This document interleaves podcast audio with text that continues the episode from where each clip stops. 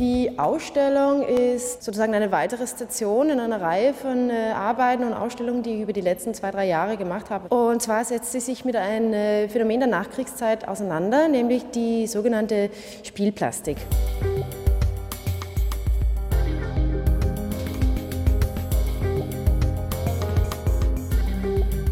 Die Ausstellung ist eine Installation bestehend aus äh, Stahlgerüste, die, sagen wir, abstrahierte Varianten von einem Klettergerüst sind, aber so gebaut, dass man sie recht offensichtlich auch nicht benutzen könnte. Also die sind eigentlich zu fragil oder zu dreibeinig, also nicht fest genug, dass man sich als Person drauf schwingen könnte. Die stehen in den Raum verteilt. Also es war mir ganz wichtig, dass sie den ganzen Raum greifen und eine Art Landschaft bilden.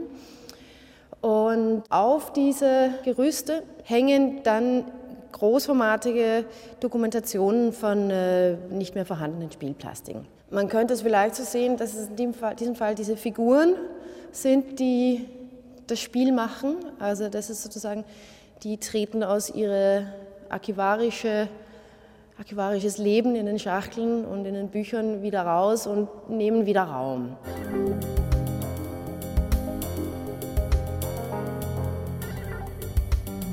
Ich fand dieses Phänomen der anspruchsvollen abstrakten Skulptur äh, für, für den Raum Spielplatz sehr spannend.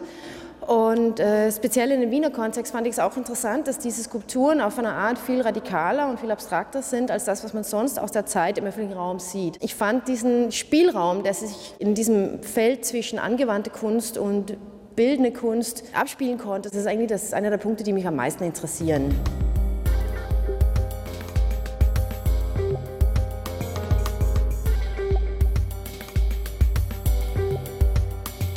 In dieser Ausstellung geht es mir um diese Verwandtschaften und diese Beziehungen. Es geht mir darum, diese scheinbar isolierte Wiener Position in dem internationalen Kontext zu setzen, in der sie sich eigentlich auch rechtmäßig befinden sollen.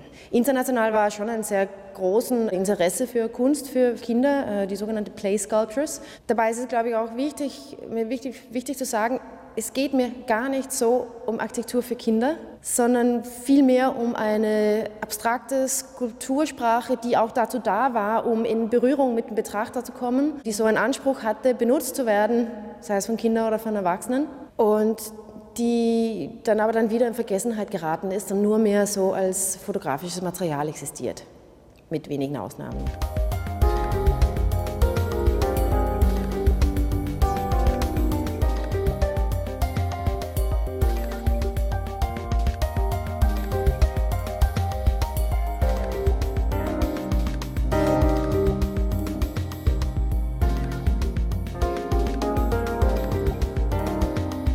Hoffe, dass wenn man durch den Raum, es hat mich selbst auch sehr viel Spaß gemacht beim Aufbauen, dass ständig neue Perspektive, neue Zeichnungen, die Farben von den Stangen äh, bilden immer neue Kombinationen. Also da geht es mir natürlich auch sehr darum, eine Zeichnung im Raum zu machen.